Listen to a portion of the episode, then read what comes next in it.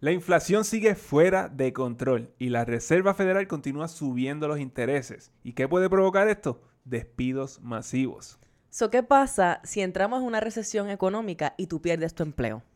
Uy, hoy tenemos un cafecito inflacionario ready en 3, Dos, 1.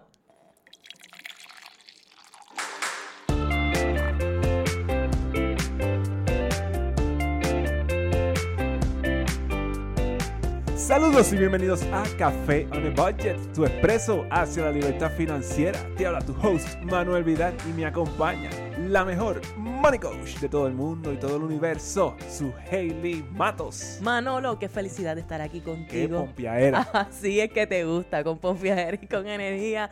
Te damos la bienvenida a ti, a este episodio 154 de Café on a Budget, hoy lunes 13 de marzo de 2023. Felices de estar aquí y agradecidos de que nos estés viendo o escuchando a través de todas las plataformas donde tú sabes que nos encuentras. Apple Podcast y Spotify. Déjanos un rating un review por allá. YouTube, donde sabes que puedes suscribirte, dale like, dale share, todas las cosas grandiosas. Ayúdanos con eso. Y sabes que también te damos las gracias si nos estás viendo a través de Liberty Canal 85 y 285 aquí en Puerto Rico, donde nos puedes ver los domingos y los lunes a las 4 de la tarde para que hagas tu double shot de café on a budget, Manolo. ¡Uy! Ahora sí que sí, estamos sí. aquí, pompeados, felices. Ave Súper felices. Ha sido una semana increíble y va a ser una semana increíble. Va a ser esta para semana todos los que, que nos están comienza. escuchando. Seguro que sí, seguro que sí. Han estado muchas cosas pasando aquí. Backstage en Café on a Budget estamos bien felices, bien agradecidos de todas las oportunidades que se están presentando, de todas las cosas que estamos trabajando por ahí. Mira, todas las cositas que nos traemos entre manos, que vamos a estar hablándole un poquito más de ellas más adelante, en episodios futuros, no en este, en el futuro. Ahora, tú sabes qué es lo que viene. Tenemos que saber lo que está pasando de verdad. ¿Qué está pasando, Manuel Vidal? Y es la sección favorita de todos los niños en Puerto Rico. El ¿Qué está pasando? está pasando. ¿Qué quieren saber los niños hoy? Mira, los niños de seguro, esto sí que los niños de seguro quieren saberlo. Cuéntamelo. Hoy es marzo 13 del 2023. Significa que queda un mes para tú, que tú llenes tus Ah, planillas. los niños tienen que saber esto. Así que si los niños Las no han planillas. escuchado, díselo. Los taxes. Mm. Mira, de verdad, un mes, no es mucho tiempo. ¿Ya llenaste tus taxes? Nosotros estamos en eso todavía, so nosotros estamos un poquito atrás. Eh, Estamos bien. estamos bien, estamos bien. Vamos a estar bien. Sí, vamos a estar bien. Pero esto es un recordatorio porque sabemos que se nos olvida. Aquí los puertorriqueños, tú sabes que estamos dejándolo todo para último y estamos corriendo a última hora buscando a ver quién nos llena las planillas. Y es bien importante porque, por ejemplo, si tú, vamos a decir que tienes que pagar mil dólares en, en- en las planillas, Ajá. So, quizás eso es un buen momento para tú abrir una IRA y esconder esos mil dólares ¿Cómo que gobierno. esconder? Eso es legal, esto es legal. Pero no es esconder, es una movida estratégica. Mi gente, ve donde un contador que te oriente, ¿verdad? Porque es verdad, lo que Manuel dice es cierto de cierta manera, no estás escondiendo nada, pero siempre hay maneras, ¿verdad? Si tú estás ahí en el borderline de un bracket contributivo, si tú hablas con un buen CPA, te puede orientar sobre qué opciones tú tienes para reducir ese taxable income. Exactamente, y eso, y eso, y se trata de todo eso. También puedes dar una- hacer una donación, porque es mejor darle el dinero entonces a alguien que darse a alguien por ahí que lo necesite, Y que lo sepa usar. que, que lo, que lo use mejor que, que el gobierno. DH, Manuel, ¿tiene una cosa con el gobierno? No, no, no, no, no. No, no. Pero, pero eh, eh, es- es- son estrategias y, por ejemplo, este, la, la- una ira tradicional te, te puedes, eh, te puede ayudar a tú reducir ese, ese income Exacto. y pagar menos taxes. Eso pagar es. menos contribuciones, o que quizás te sobre un poquito más, si tú eres de los que te sobra, vaya y oriéntese. ¿Y, y por qué hacerlo ahora? Porque a fin de cuentas, si lo dejas para lo último, no vas a tener la oportunidad, ¿verdad?, de hacer movidas estratégicas todavía. El día de hoy, tú puedes contribuir a tu ira, por lo menos en el IRS es así en. Estados Unidos, así que Y en Puerto Rico sabemos que la- las iras no son productos tan eh, atractivos, Ajá, pero para esto sí sirven. para esto sí sirven. así que ahí está, ahí está tu eh, public service announcement. Vete y llena las planillas. Correcto. Eh, mira, esto, algo que pasó el viernes pasado fue que el banco Silicon Valley Bank colapsó. Se fue a pique. ¿Cómo es que el banco el colapsó? Sí, colapsó un banco. ¿Cómo pasa eso? Bueno, Damn. pues, se perdió, la, se perdió la, la confianza en el banco y la gente fue a buscar sus depósitos y se fue el banco a pique. Yo pienso que esto tiene más bochinche Este por es- ahí debajo, pero este es el segundo colapso más grande de, de un banco en la historia de los Estados Unidos. No. Ok. En el ranking de bancos, este Silicon Valley Bank estaba número 16 a nivel nacional. So, esto es un banco, grande. Exacto. Eh, es bien interesante porque, por ejemplo, para ponerlo en perspectiva para las personas en Puerto Rico que nos están escuchando, el Banco Popular es el, el banco más grande en Puerto Rico. El más popular. El más popular. Get it? Get it? Ajá. So, es- ese, el Banco Popular es menos de la mitad de ese banco del- en términos ah, del total de activos que tenía. Pues este banco tenía Mm. 200 y pico de billones de dólares. Wow, wow. Mira, y qué sus... yo me imagino que la gente se pregunta qué pasa con los activos que tú... Si yo tengo dinero en ese banco, ¿qué pasa con Pues mira, eso? Eso, eso es lo mejor. Porque eso fue el viernes, colapsó este banco. Ya el lunes, el FDIC, que es la agencia eh, reguladora eh, de los bancos, ya están los seguros corriendo el lunes de los del, hasta la cantidad. Eh, Que tenga. eh, ¿cómo se llama? Asegurada. que son 250 mil dólares. So, todas estas personas ya el lunes van a tener su dinero. So ya ellos dijeron el viernes, tan pronto esto sucedió, que se esperaba que los fondos estuvieran disponibles el lunes, que es técnicamente el día de hoy. Exacto. Y sabemos que eh, cuando tú estás buscando un banco para tener tu dinero, ¿verdad? Para Ujú. esos tipos de servicios, tú quieres un banco que sea asegurado por el FDIC, por el FDIC. Y por eso es que cuando tú vas al Banco Popular o a First Bank o a un banco estadounidense, vas a notar que esas siglas están siempre en, la, en las puertas o en algún lugar, porque esa es la agencia que te asegura hasta 250 mil dólares por persona en, en, ese, en cada banco, básicamente. Exacto. So, si tú quieres entonces, digamos que tú tienes más de 250 mil dólares, pues entonces, eh, eh, si quieres, deberías moverlo a otro banco. Ese es el entonces. exceso de el exceso de 250 mil 250. dólares. De hecho, algo que debes saber es que si en vez de un banco tú utilizas un credit union o una cooperativa, pues hay una agencia reguladora también que se llama NCUA, el National Credit Union Administration, que también eh, te asegura hasta 250 mil dólares si tú tienes entonces eh, dinero. Si tú estás utilizando una cooperativa en vez de un banco, pues así es como funciona. Y si se cae un banco así como este, son eh, es un banco grande, 200 billones de dólares en activos, es bastante dinero. Pues hay, se- hay dinero para estas personas. Si se, si, se, si se caen los primeros cinco bancos en Estados Unidos, Muchacho. no sabemos si está ese dinero ahí. Hay que buscar el machete y coger para el monte porque las cosas están malas si eso pasa. Exacto. Bueno, eso es un tema de debate, Sí, pero bueno, por ahora ese seguro está funcionando. ahí es donde estamos. Vamos a ver cómo va con esto. Estaremos informándolo si, si Pero- pasa algo más. Pero el segundo colapso más grande eso está en heavy. Estados Unidos es, es algo grande. Pero yo siento que necesitamos indagar un poquito más y ver qué fue lo que pasó ahí. Dónde ellos tenían ese dinero Bueno, el dinero, este, este banco era bien heavy en startups de, de- en Silicon Valley. Ah, diache. So, ha habido como que un, una sequía de startups. De Mm. estas son estas compañías de tecnología que están saliendo. Sí, eh, que comienzan. emergiendo. Que comienzan como con esto de la... Como no hay el, el acceso a crédito es mucho más difícil Mm. porque los intereses están altos, pues por ahí.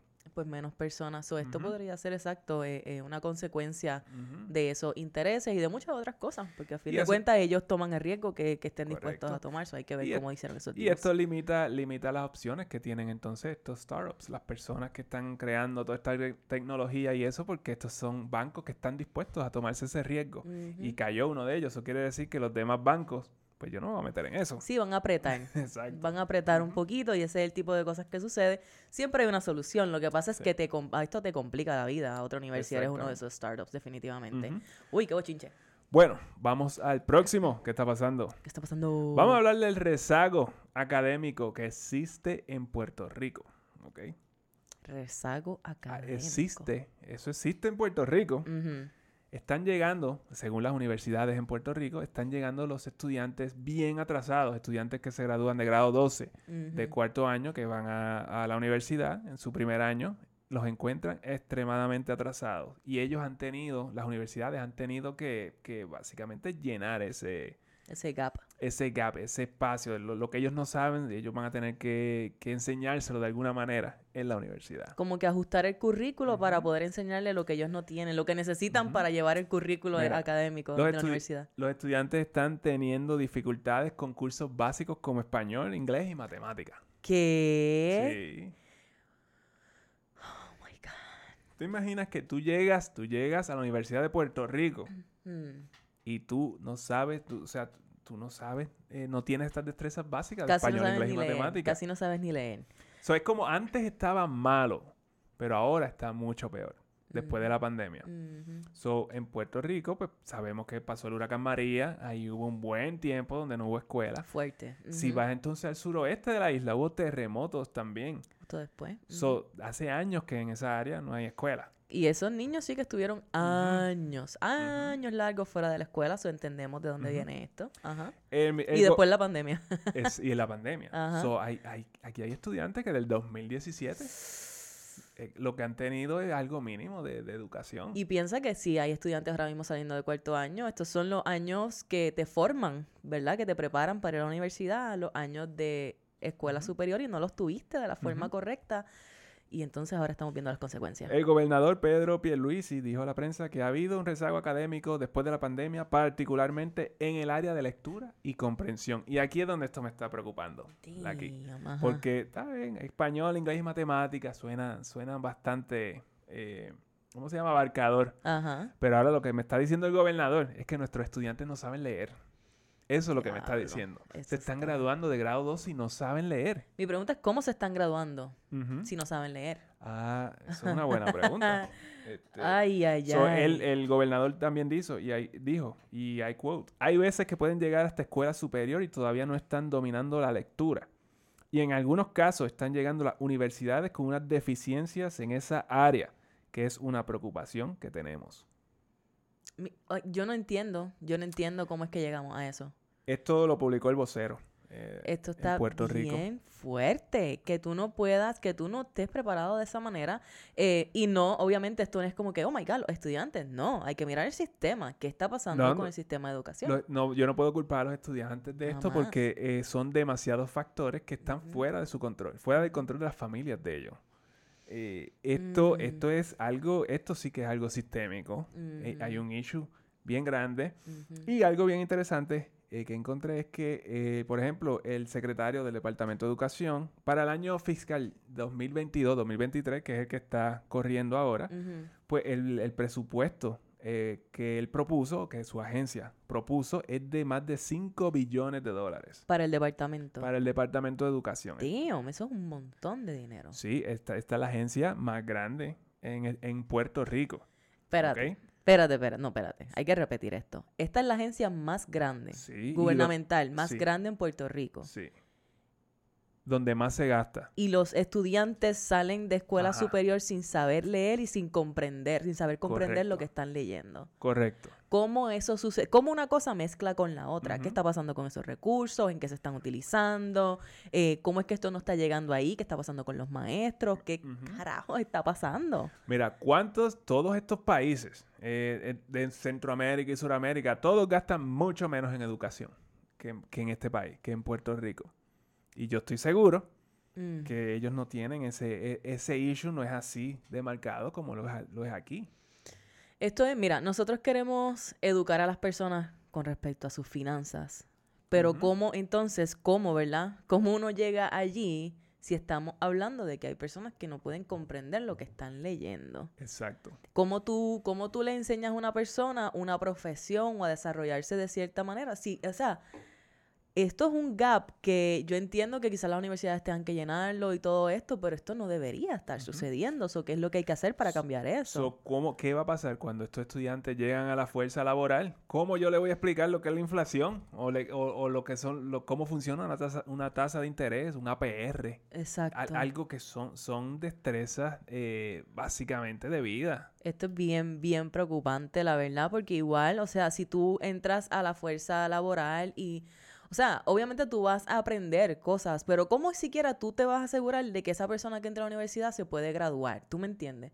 Que no está entrando por entrar, porque ¿cómo es que están graduándose de cuarto año con estas deficiencias académicas? ¿Qué- ¿Cómo estamos permitiendo también que eso suceda? Y esto también concuerda con algunas conversaciones que hemos tenido con algunos maestros del sistema donde ellos mismos están diciendo, mira, los nenes en la pandemia no aprendieron nada y pues los pasan.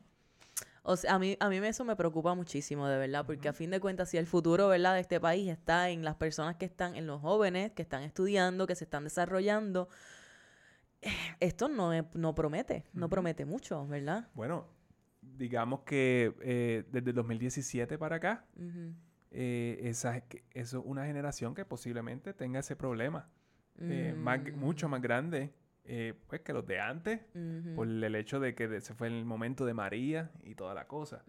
So, van seis años de eso. So- Ya. so, ¿Cuántos son seis años de escuela? Claro, y yo puedo entender quizás escribir sea un reto, pero como eh, leer es lo más que a mí me preocupa porque nosotros estamos constantemente leyendo, así sea en las redes sociales, o yo no sé, yo no sé. Quizás es que alguien, estamos esperando que leer no sea algo importante en el futuro, que no tengamos que, que saber leer. Bueno, Eh, yo no, es yo no algo sé, que- que para mí me parece, me parece, eso yo es estoy imposible. bruta, yo estoy bruta, yo no estoy entendiendo esto de verdad. Yo creo que, dime tú que me escuchas, ¿qué tú piensas de esto? Me gustaría escuchar cuál es tu opinión, cuál ha sido tu experiencia. ¿Tienes muchachos en la escuela? ¿Cómo estás viendo que el sistema está trabajando en este, en este aspecto, verdad? En la educación de... ay, yo no sé, esto es algo que de verdad es bien complicado, así que me gustaría escuchar las opiniones de las personas que están allá afuera y tienen acceso más directo a esto, porque nosotros no tenemos muchachos. So, yo, no, yo no sé cómo el sistema está haciendo con esto. Bueno, por lo menos, según los números, no, la cosa no se ve bien. Ok, mi gente. Esto es preocupante y lo más que me preocupa es que sea una de las agencias que, o sea, la agencia más grande en, en Puerto Sí, Rico. ¿qué, don- qué- qué se está haciendo con ese dinero? Esa es la pregunta. Este dinero definitivamente, definitivamente no está yendo a la educación de, los de los niños. Claramente no está llegando Ok, ahí. Simplemente no llega ahí. ¿Dónde en, dónde en el medio se está quedando ese dinero? Esa es la pregunta. Ahí es donde está la pregunta. La- vamos a dejarlo ahí. Vamos, luego habla- hablaremos más de eso después. Ajá. Mira, en febrero 2023, o sea, el mes pasado, Pasado. se añadieron 311 mil empleos a la economía, en general, la economía americana. El desempleo sube a 3.6% So, se añadieron 300 mil y el desempleo subió y a aún así subió. Qué 3.6%. locura. So, esto, eh, pues, viene subiendo el desempleo de 3.4%. Ok, subió un punto dos. Sí, eso no parece mucho, pero es, eh, Es es- eh, no es lo que esperaba. Realmente la Reserva Federal esperaba más. Un, un desempleo más alto. La Reserva Federal, esto, escucha bien, es que esto suena como un mindfuck, pero la Reserva Federal estaba esperando que el número del desempleo creciera más, o sea, que hubiese más gente Desempleada. ¿Cómo es que esto hace sentido? Exacto. ¿Cómo es que esto Ok, pues resulta que estamos tratando de controlar la inflación. Y una de las maneras eh, eh, y una de las, de las consecuencias de subir los intereses es que suba el desempleo. Si el desempleo sigue extremadamente bajito, simplemente 3.6, 3.4, eso, son lo- eso es lo más bajo en los últimos 50 años. Yo creo que eso sigue siendo considerado pleno empleo, ¿verdad?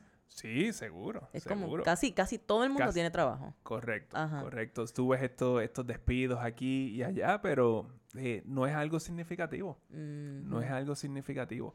Pero eh, estamos buscando subir el desempleo porque eso es lo que parece que puede controlar la inflación. Mm, Una de las, uno de los factores. Uno de los factores es el desempleo. Exacto. Mientras más personas estén empleadas, más dinero tienen en el bolsillo. Mientras más dinero hay en el bolsillo de las personas, eh, más consumen. Exacto. Mientras más consumen, más altos los precios. Y Por eso- ahí va la cosa. Y por ahí eso definitivamente es la inflación, ¿verdad? Que cada vez es más, es más caro comprar cualquier artículo. Ah, Entonces, ¿verdad? La semana pasada, el presidente del Fed, eh, Jay Powell, estuvo testificando ante el Congreso de Estados Unidos y hubo unos intercambios bien, bien chéveres. estuvo eh, interesante. Estuvo Él estuvo intercambiando bueno, muchas ideas con eh, unos cuestionamientos con la senadora Elizabeth Warren que estuvieron súper interesantes. Eh, pero básicamente, lo que Jay Powell fue allá a decir es que la data económica más reciente vino más sólida de lo que anticipaba la Reserva Federal. Y es como que, y eso suena como unas noticias increíbles, pero él estaba bastante preocupado cuando lo dijo. Porque eso no era lo que esperaba. eso no era lo que esperaba, exactamente. ¿Qué sucede?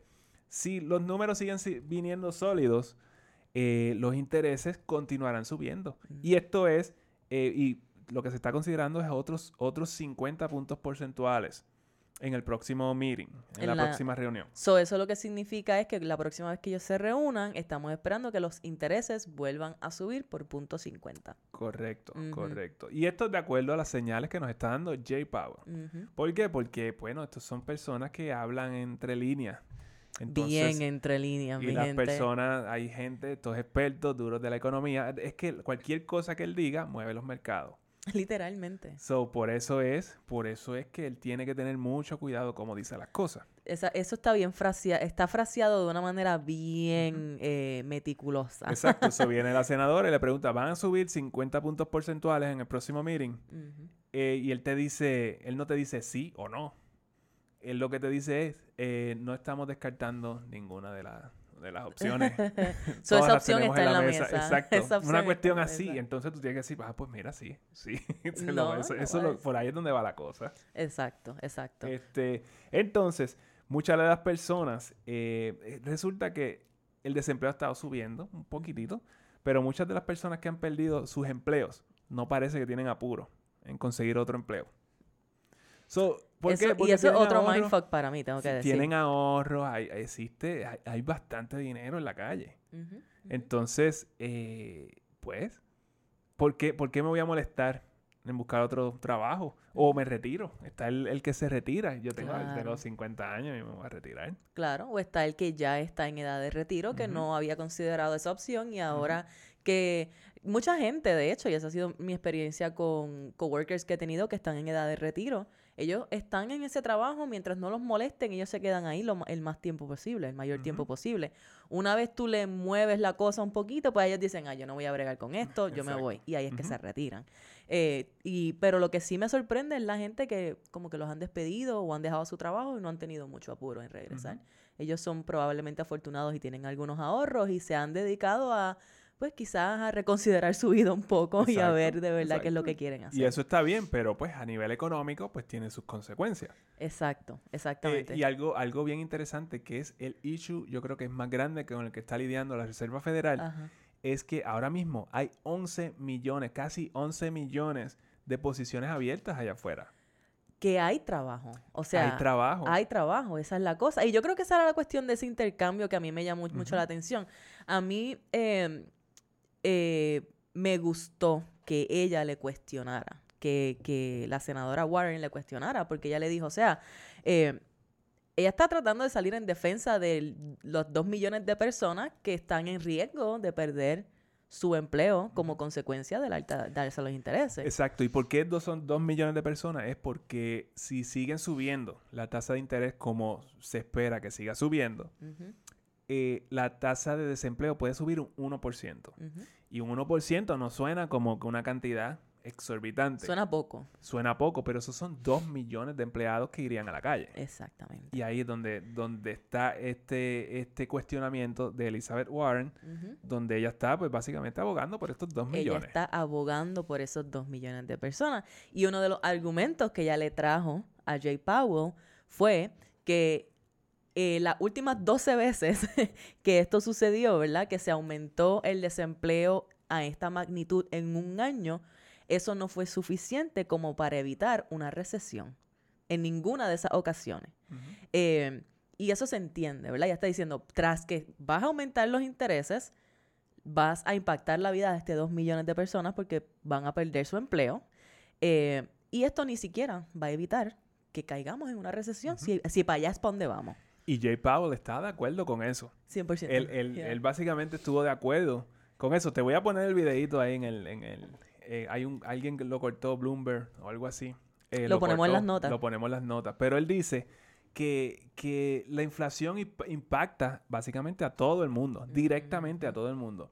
So, para él, él lo que dice es más importante controlar la inflación que evitar que suba la tasa de desempleo en un, en un 1%. Exacto. Porque es más gente, la cantidad, la cantidad de personas que él va a impactar eh, bajando la inflación es más grande que los 2 millones que se van a quedar en la calle. Exactamente, exactamente. Ese, ese es su punto, ¿verdad? Es como que sí, claro, estas 2 millones de personas se pueden ver afectadas de esa manera y está bien que se defienda y que se abogue por ellos porque necesitan tener a alguien, una voz que esté, ¿verdad?, abogando por ellos.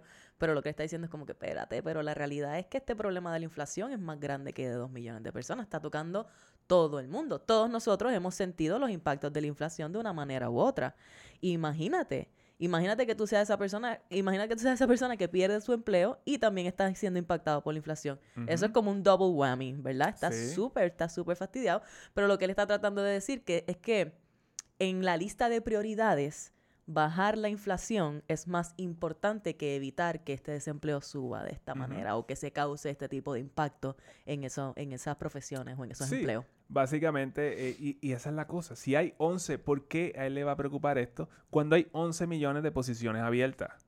A él no le va a preocupar esto, es lo más mínimo. Exacto. Y también eh, eh, algo que me gusta, ¿verdad? Que él dijo, que le dijo a ella, es que esto no es tan blanco y negro como a veces se quiere hacer ver estos asuntos económicos tienden a mezclarse fácilmente con asuntos políticos. Se empiezan, y tú empiezas a ver, sobre todo en, en el Senado y en todo esto, y en el media en Estados Unidos, tú empiezas a ver que los partidos políticos o las figuras principales de los partidos políticos comienzan a tomar lados. ¿verdad? Y hay unas personas que tienen unas tendencias a tomar, los republicanos se van a un lado, los demócratas se van al otro, y ahora esto es otra cosa más por la cual estamos discutiendo y por la cual no estamos de acuerdo. Y se agarran de cualquier cosa. Y esto es parte de su trabajo, ¿verdad? Y también su trabajo es abogar por las personas que no tienen voz, que quizás se nos olvida que ellos van a verse afectados. Pero la realidad, y esto es lo que él dice, esto no es un asunto tan en blanco y negro, es algo, es algo más complejo. Y yo creo que eso es lo que sucede cuando se trata de decisiones económicas así de importantes en, a nivel pues, nacional cada decisión va a tener un impacto en alguien. No va a haber una decisión, no va, no va a tomarse una decisión que, ten, que sea positiva para todo el mundo. Claro, eso, él está como en, un panel, como en un board, y tiene un montón de palancas y botones. Cada vez que él haga un movimiento ahí, ahí hay un millón de personas que le pasó algo. Sí. Y hay veces que, entonces tú no, tú no, tú tienes blind spots también, ¿verdad? Y tú no puedes ver absolutamente todo. O tú tienes que tratar de bregar con cuáles son los riesgos más grandes que tenemos en este momento cómo mitigamos estos riesgos sin impactar, impactando a la menor cantidad de gente posible. Y con las consecuencias hay que lidiar con ellas. Y hay que lidiar con las consecuencias, exactamente. Así que estos no son trabajos fáciles, la realidad. A nosotros nos gusta echarle tierrita y todo esto a, los gobiernos y todo esto, pero la realidad es que son trabajos complejos. A nosotros le echamos tierra cuando definitivamente se ve que no están abogando por, por nadie. pero en este caso, ¿verdad? Se está tratando de mantener una economía eh, estable o menos inestable. Eh, eso es como decir, como hace un ratito estábamos hablando sobre la educación en Puerto Rico, mm. ahí claramente no estamos abogando por la, por la, educación de los niños. ¿Por qué? Porque hay 5 billones que no están llegando ahí. Exacto, y yo no he escuchado esta, esta retórica en ninguna parte, como que, ¿qué está pasando con los chavos de los nenes? ¿Por qué los nenes no están saliendo eh, preparados? Yo no he escuchado eso, quizás es que estoy en un viaje y no lo he visto, pero yo no lo he escuchado. Pero mira, algo, otra, otra, otra cosita que encontré por ahí sobre, sobre esta cuestión de los empleos, del desempleo y toda la cosa. De, pues muchas personas simplemente no quieren trabajar, no quieren salir eh, a trabajar. Entonces, hay una compañía de construcción en Montana, ¿ok? Que manda, eh, está enviando sus trabajadores en aviones privados a los proyectos. Porque no hay personas locales que quieran hacer el trabajo. Tú me estás... Qué cosa tan loca. Sí. Tú sabes como aquí vienen y eh, mi abuelo trabajó en construcción. Y él iba y recogía a los muchachos en la pick-up y los montaba en la caja de atrás. Pues aquí ahora te recogen en jet. En Montana tú estás en las papas, te recogen en jet. Exacto, y ellos dicen que la prioridad siempre es contratar a, los, a los trabajadores locales. Pero ahora mismo eh, no los consiguen, solo tienen que pagar tanto para sacarlos a, trabajar, que para ellos se les hace más barato eh, mandarlos en jet.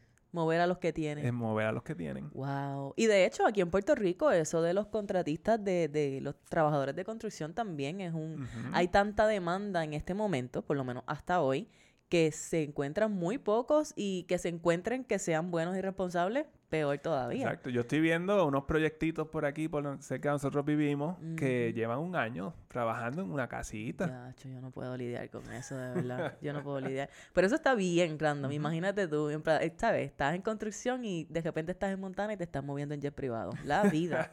Pero mira, vamos, eh, eh, ¿qué, ¿qué, uno puede hacer? Entonces, si uno es parte, si uno uno de estos eh, de estos dos millones de personas que pudieran, eh, eh, que están en riesgo de perder su empleo próximamente. ¿Cuál es, cuál es la responsabilidad de uno? bueno, exacto. Como empleado, porque es que no todo es, no todo es Jay Powell. Yo no puedo decir, me votaron y me voy a ir a una esquina a llorar y la culpa la tiene Jay Powell. Claro. Que a veces tomamos ese, la, a veces tomamos, ¿verdad? Esa, víctima. Esa, esa, víctima, tomamos ese, ese rol y yo pienso que, o sea, decir, es parte normal del proceso, ¿verdad? Si a ti te botan de un empleo, pues tú te vas a sentir mal, tú vas a tener resentimiento, van a haber emociones. Claro, claro que sí, definitivo. Y ahora esto te cambia la vida y tú dices, ahora yo tengo que buscar qué hacer, etcétera. Eh, pero por eso es que nosotros estamos trayendo de este tema, porque es importante que tú veas, ¿verdad? Como te dijimos, esto no es tan blanco y negro, esto es algo complejo que va a impactar a alguien, así que también requiere que nosotros tomemos nuestro lado de la responsabilidad y que nos podamos preparar para el evento de que algo como eso suceda en nuestra casa o para el evento de que hay una recesión. El punto es que si nosotros vemos que estas son las circunstancias económicas, cómo nosotros tomamos la responsabilidad de mi hogar y me preparo para lo que sea que venga. Eso es como cuando dicen por ahí que cuando el río suena. Cuando el río suena, Exacto. Y este río lleva sonando rato. Exacto. Porque estamos hablando de esto desde el año pasado mínimo. Uh. y de la inflación ni decir. Desde antes. Desde, antes que hubiera inflación, nosotros estamos hablando aquí de la inflación. Desde el 2020, mi gente. Yo creo que es de los primeros episodios de Café No Budget porque se sabía que eso iba a suceder. Era inevitable. Tan pronto empezaron a dar dinero, nosotros empezamos a decir la inflación. La inflación viene por ahí. Nadie le importó. Y aquí... Manuel, lo coge tan personal. ¿Tú puedes creer una cosa como esta, este no, hombre? No es personal. No es, personal. No, no, pero mira, ok. Sencillo. Y esto te lo hemos dicho antes. Pero modo de repaso. Si tú estás, bueno, si tú estás, no. Todo el mundo. Don Manuel, yo, tú que me escuchas y todo el mundo en este país, en esta nación que nos pueda entender en este momento, está en una responsabilidad de prepararse en su casa económicamente. ¿Cómo? Haciendo tu presupuesto, Ahí es donde tú tienes la base y el fundamento de cómo es que están las finanzas en tu casa. Tú no vas a saber cuánto te está afectando la inflación, tú no vas a saber si te votan cuánto dinero tú tienes disponible, cuánto tiempo tú puedes sobrevivir con el tiempo con el dinero que tú tengas, si alguno. Tú no vas a saber cuánto tú tienes que pagar, eh, cuánto tú tienes que pedir en tu próximo empleo. Si tú no tienes una idea clara de cuánto tú estás gastando, tú no vas a saber en dónde tú puedes hacer ajustes. El presupuesto es lo fundamental. Todo el mundo en este momento, que es un periodo... Eh, incierto. Incierto, gracias, don Manuel. Todo el mundo en este periodo debe estar haciendo un presupuesto detallado para prepararse. Y así tú tienes que saber también si tú tienes un fondo de emergencia, cuán grande es. Tienes de 3 a 6 meses de gastos esenciales. No sabes tus gastos esenciales. Usa el bendito presupuesto y averigua, ¿verdad? Cómo se ve eso para ti. Y si a ti, y si, a ti te da mucha ansiedad esta idea de, de, perder el trabajo y eso, o estás en una industria que quizás esté en riesgo.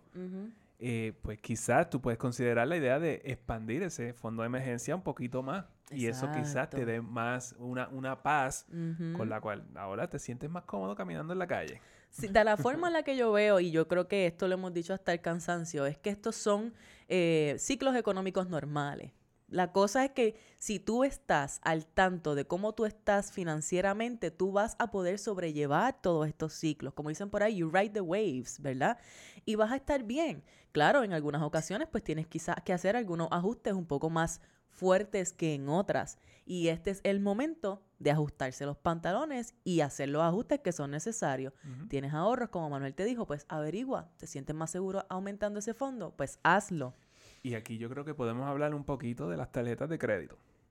¿Por qué? Porque obviamente si estamos eh, en un periodo donde incierto, donde haya quizás haya una recesión, tú no puedes andar por ahí pagando esos intereses de tarjeta de crédito o teniendo las tarjetas trepadas. Porque imagínate, si tú no tienes, digamos, tú eres de los que no tienes fondo de emergencia.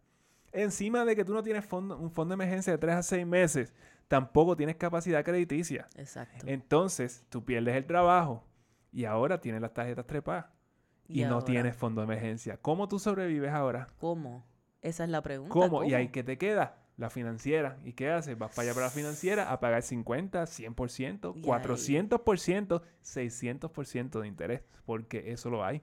Y eso es un boquete donde tú no quieres llegar. Eso es un boquete donde tú no quieres llegar. Así que por lo menos tus tarjetas de crédito, manténlas en el margen, no las trepes, tenlas ahí debajo del 30% de tu capacidad, de tu límite de crédito o menos, para que por lo menos si estás bien en la parangana y te, y te despidieron o algo y la- lo que tienes que recurrir es a tu tarjeta de crédito, Dios no lo quiera, pues tienes, tienes la capacidad de utilizarla. Y ese no es la mejor manera de tú ¿No? hacerlo. ¿Por qué? Porque cuando tú usas eh, la tarjeta de crédito como fondo de emergencia para emergencias, entre comillas, porque cuando, cuando no tienes un plan, ni siquiera sabes lo que significa una emergencia y cualquier cosa te parece una emergencia para usar la tarjeta de crédito. Claro, claro. Eh, eso te pone en un espiral que ahora tú tienes que buscar un trabajo nuevo para pagar esta deuda. So, esto te atrasó años, años de, de lo que sea que tú estés trabajando con tus metas financieras. Y piensa en esto, piensa en esto. Si tú no estás al tanto de cómo se ve tu estado financiero en tu casa, cómo se ve tu presupuesto, y tú tienes un aumento de tu sueldo, ¿qué tú vas a pensar? Ay, pues tengo más chavitos, puedo gastar más. Pero tú no sabes cuánto más tú puedes gastar. Tú no tienes una idea clara de cuánto más o si ese dinero, si no puedes gastar más y lo que tienes que hacer es utilizar esa diferencia en saldar tus deudas, etcétera.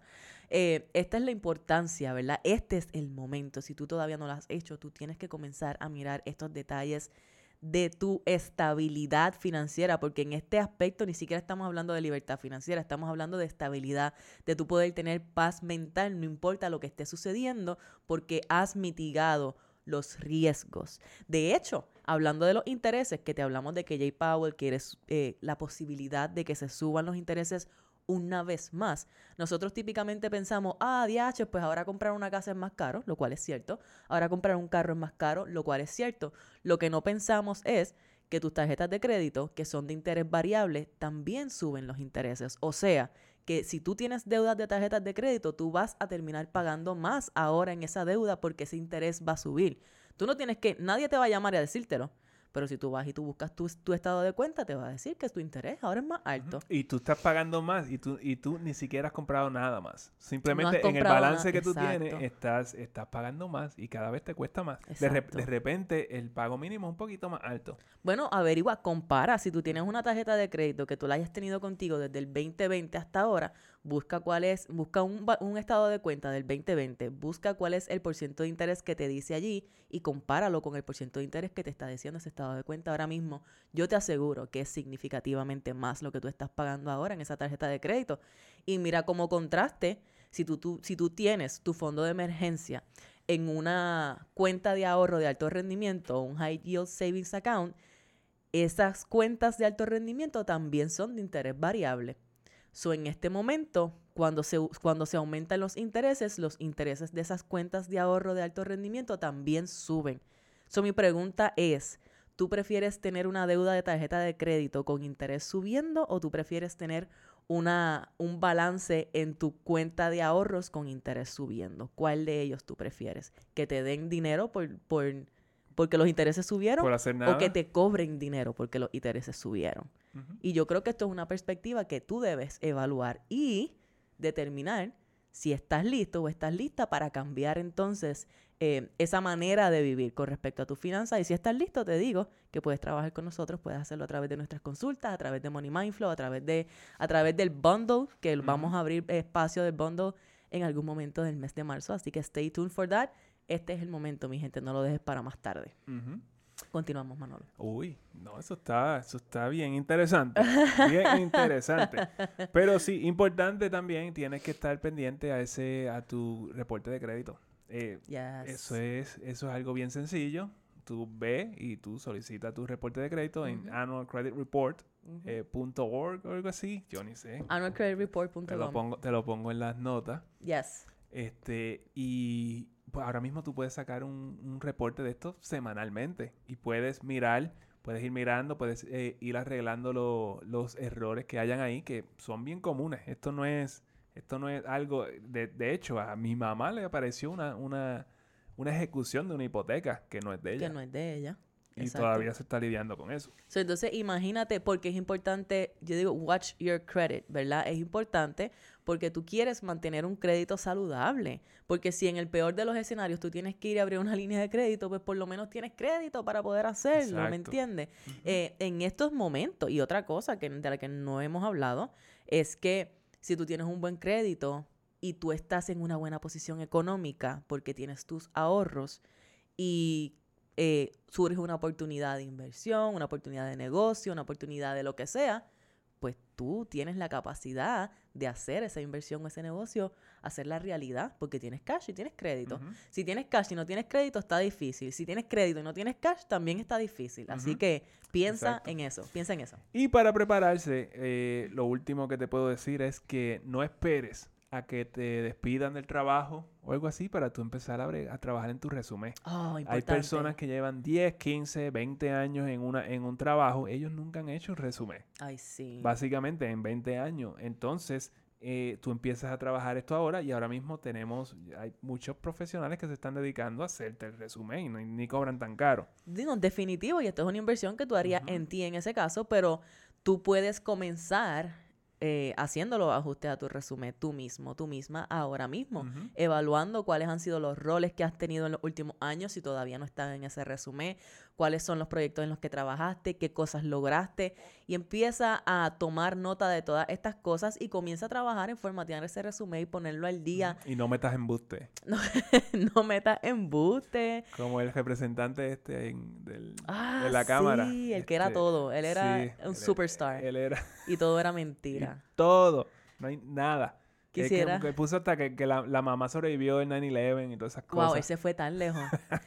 wow. Una Ay, de embuste. Le han ah, hecho par de skits en SNL y todo eso en Saturday Night Live porque Sí, eso es- fue se fue bien next por, level. por unas cuantas semanas él fue el, el punto, el él fue el punto, punto. sí. Mira, arregla tu resumen y eso es para ahora y no es por meter miedo ni nada de esto, es que simplemente esto es algo que tú debes estar haciendo no importa lo que esté Es- pasando. tenemos que ser proactivos eh, con estas cosas y no reactivos. Cuando tú haces las cosas reactivos, pues es- seguimos, seguimos en el ciclo. seguimos reaccionando, estamos reaccionando y no estamos preparados. Y lo mismo si tú no tienes un, eh, un trabajo regular 9 a 5 y tú lo que tienes es un negocio, pues mira, tu portfolio, lo que sea que tú presentes para, para obtener negocio, manténlo al día también y...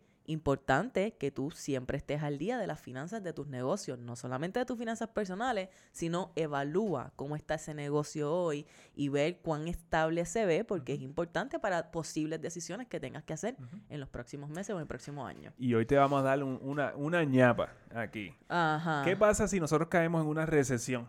Ajá. Eh, Caímos en una recesión, Jay Powell se guilló con los intereses, se fue la economía por el, por el, ¿cómo se llama? Por el down the drenaje. toilet. Down the toilet. por el drenaje. Estamos en una recesión. ¿Qué cosas tú no debes hacer en una recesión? Mira, primero que todo es perder la calma. Porque lo primero que tú no debes hacer, y yo creo que eso no está aquí, e- es perder la calma. Porque la realidad, como ya hemos dicho, hemos vivido recesiones pasadas, hemos sobrevivido a recesiones pasadas. Manuel y yo caímos a la fuerza laboral en medio de una de, de las recesiones más fuertes en, en nuestro, nuestra vida, básicamente. Eh, y para nosotros, gracias a Dios, eso no fue un problema. Para nosotros, gracias a Dios, no fue un problema. Sí, fue un poquito retante y todo eso, pero no fue un problema. Ahora, ¿por qué no fue un problema? Porque de alguna manera, inconscientemente para nosotros en ese momento, estábamos preparados, estábamos en la línea correcta para obtener oportunidades. Y eso es lo que te estamos diciendo. Acomódate para las oportunidades, para que estés listo y puedas capitalizar en el momento. Por eso es que no se debe perder la calma para que podamos tomar decisiones conscientes. Exacto. Pero mira, número uno, nunca le firmes a alguien un préstamo.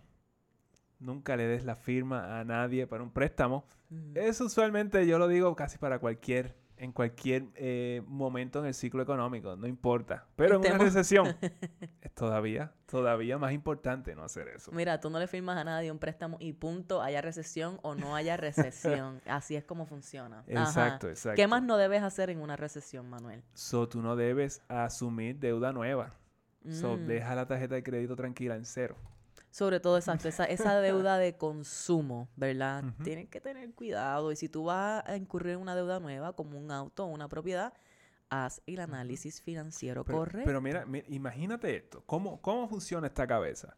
¿Cómo es que va a funcionar esto de que yo te estamos diciendo aquí y todo, todo indica a que hay una posible recesión?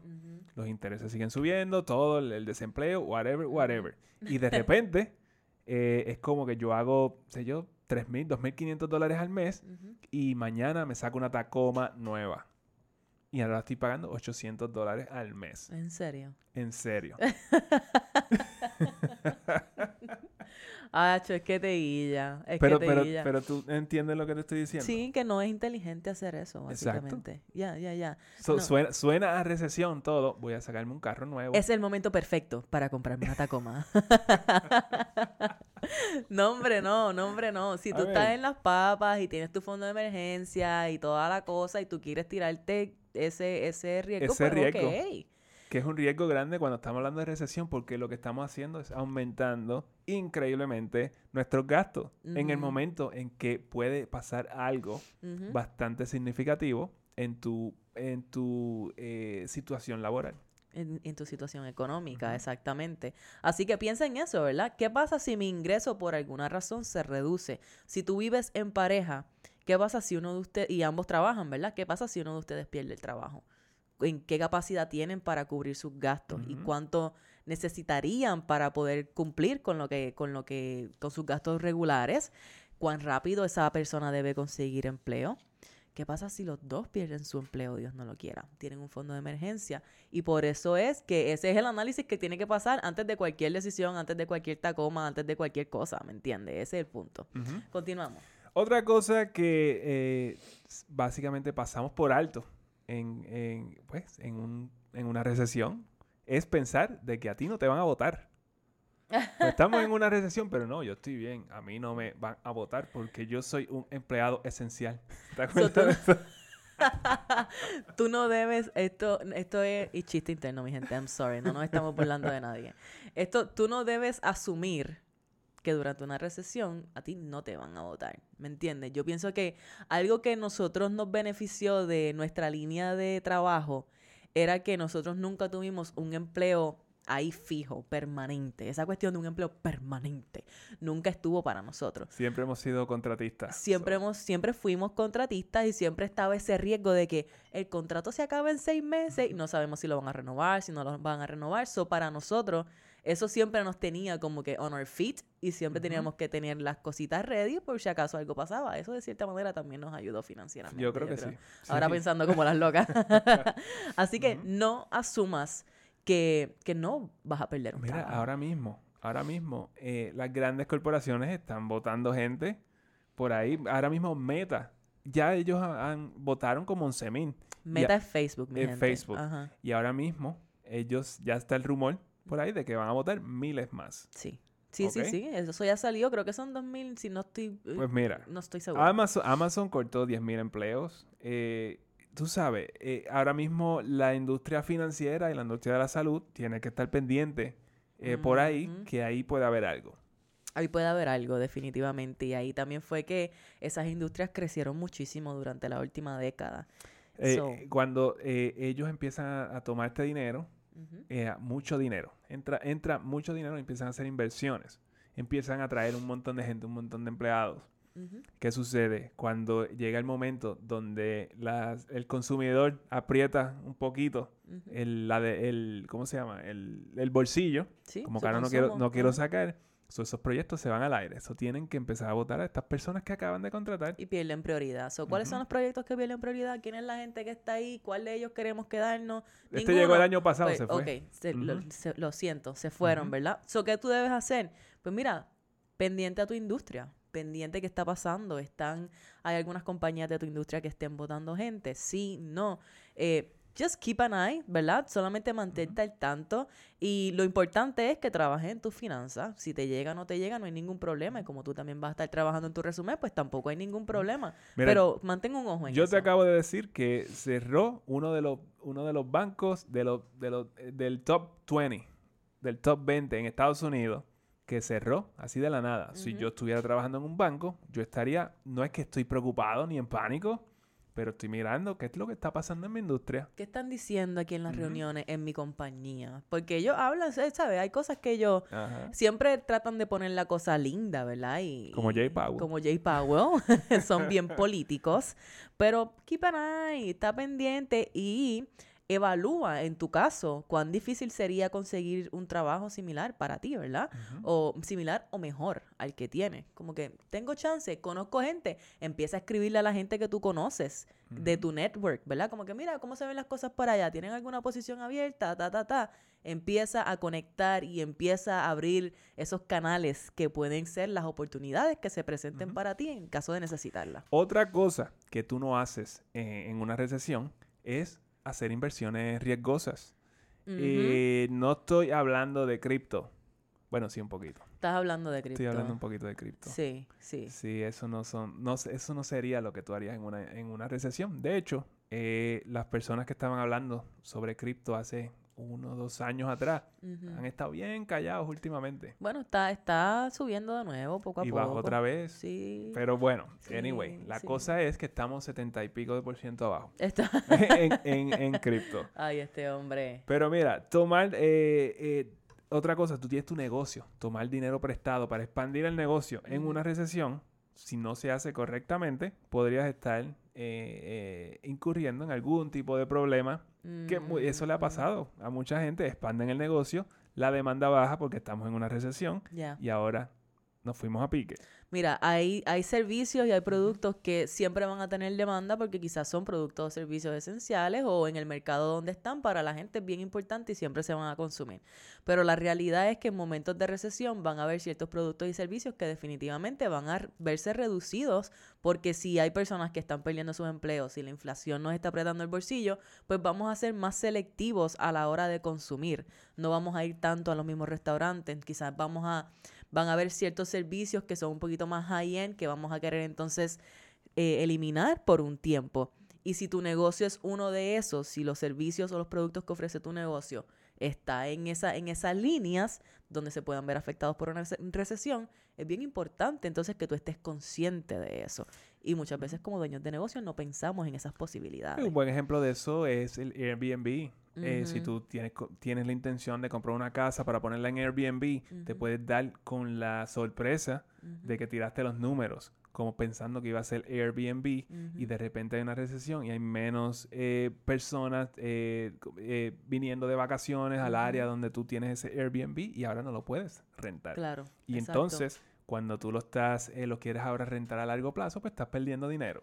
Lo importante, exacto, y eso se puede dar. igual se puede, no tiene que ser Airbnb, pueden ser, eso es un ejemplo. Se puede dar en muchos productos, en muchos servicios, en muchos negocios. Lo importante es entonces que tú puedas, de la misma manera que haces un análisis de tus finanzas personales, tú averigües cómo está tu negocio hoy. Si yo pierdo la mitad de mi income, ¿verdad? De mis ventas, si yo pierdo la mitad de mis ventas, en donde yo estoy. Puedo sostenerme por unos meses, que, ¿sabes? ¿Cómo lo puedo hacer?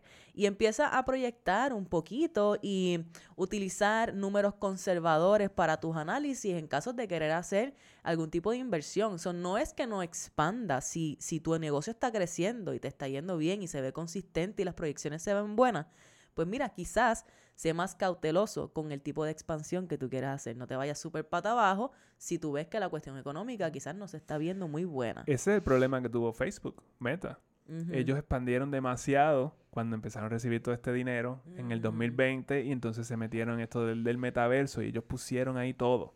Y ahora, cuando hubo una contracción en la economía, pues entonces se chavaron y tuvieron que empezaron a votar gente. Sí, es una línea fina. Y sobre todo si tú estás comenzando, si tú no llevas muchos años manejando un negocio y quizás tú no has eh, manejado un negocio a través de un periodo económico de, de baja, ¿verdad? Una recesión o, una corrección, pues va a ser un poquito más retante para ti poder eh, anticipar qué va a pasar o poder anticipar cuál va a ser la demanda que tú vas a tener. Así que hay que ser un poquito más cauteloso en ese caso para asegurarte de que tu negocio sea resiliente y pueda sobrevivir eh, ese, ese proceso. Y por último, ¿cómo puedes proteger tus inversiones durante una recesión?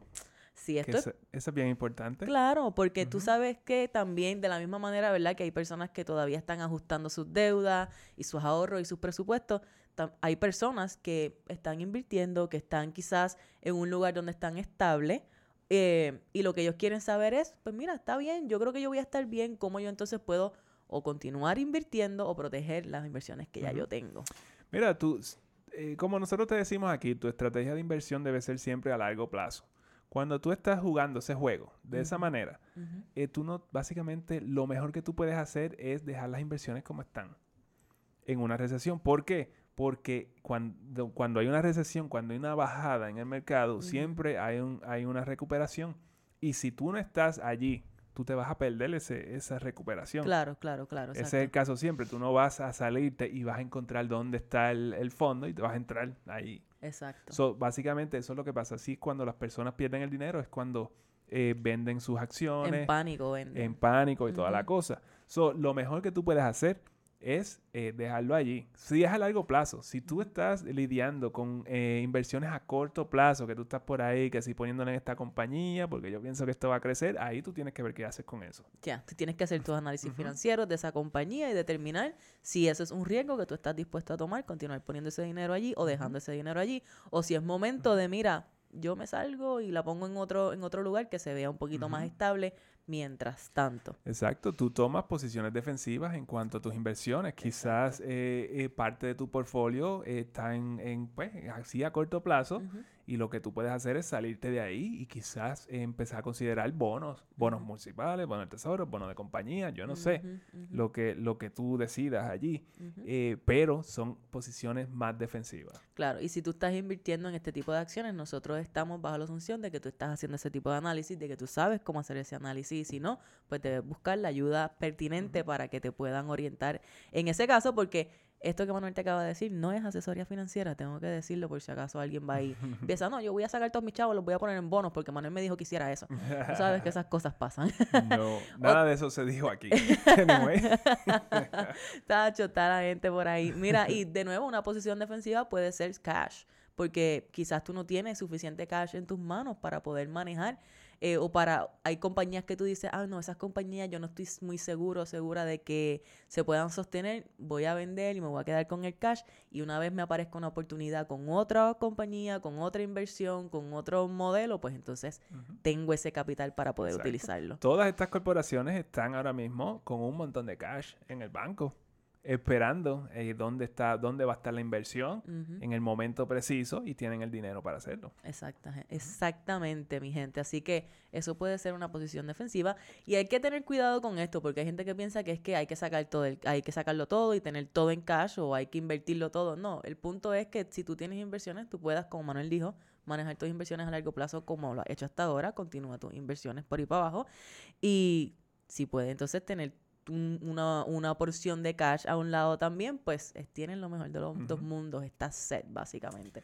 Eso es una excelente manera de mitigar riesgos. Aquí el punto de todo esto es que un declive económico, una recesión económica no es el fin del mundo. Esto no debe causar pánico. El pánico, ahí, ahí es cuan- cuando, pues, qué sé yo, si estás este, nadando, cuando tú cae- caes en pánico, ahí es donde tienes un riesgo de ahogarte. 100%, Eh, exactamente. Pero sí, debes poner más atención a tu alrededor y evitar, pues, estos riesgos que no son muy calculados. Esa es la cosa. En estos momentos, siempre que tú vayas a hacer un análisis, tú quieres caer en el lado conservador en vez de en el lado más riesgoso. Tú, tus análisis busca, ok, el peor de los escenarios es que pase tal cosa, pues cómo se ven los números bajo ese escenario y cómo yo me siento sobre lo que me están diciendo los números. ¿Está bien? ¿No está bien? Entonces, en base a eso, tú tomas decisiones. Aquí, este no es el momento de tomar decisiones emocionales, este no es el momento de tomar decisiones reactivas, este no es el momento de dejarse llevar por fulano, el vecino que te dijo que mira, que tal cosa está pagando un montón. Este es el momento en que tú te sientes, tomes responsabilidad y evalúes tu situación financiera, la de tu casa, la que sucede dentro de tus cuatro paredes, no la que queremos enseñar afuera, nada de eso.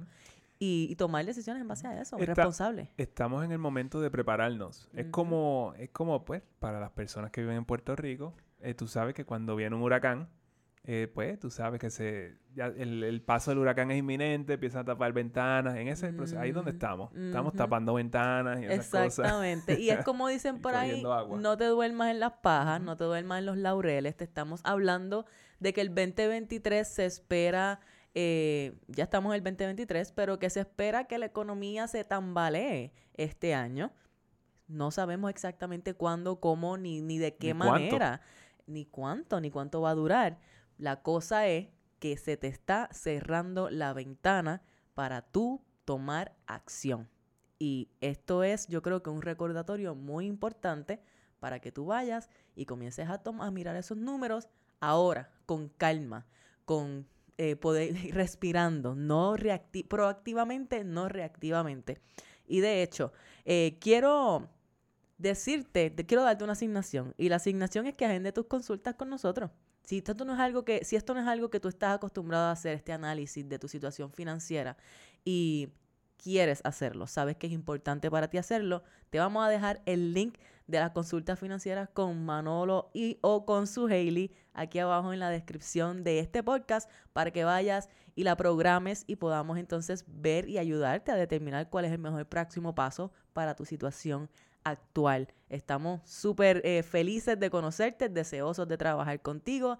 Yo creo que en marzo ya lo que quedan son como uno o dos espacios, así que eh, te urge si quieres acomodarte dentro del próximo mes. Seguro que sí, seguro que sí. Y nada, esto es un asunto de empezar a mirar allí. y no, es, no es cuestión, como te estaba diciendo, no es cuestión de crear pánico No, ni nada. no, Vamos a mirar esto y, y cuál es el próximo paso, el pequeño paso que tú necesitas dar para entonces eh, acomodarte y posicionarte para que en caso de una recesión, en caso de que pierdas tu empleo, pues tú no tengas ningún problema. Exacto. Y no tan solo eso, es como que cómo posicionarte también para que entonces tú llegues y consigas esa libertad financiera 100%. y esa libertad de tiempo que tú quieres, porque la, la- la realidad es que tú lo quieres. Y la cosa también que no se dice lo suficiente es que en periodos de ajuste se redistribuye la riqueza.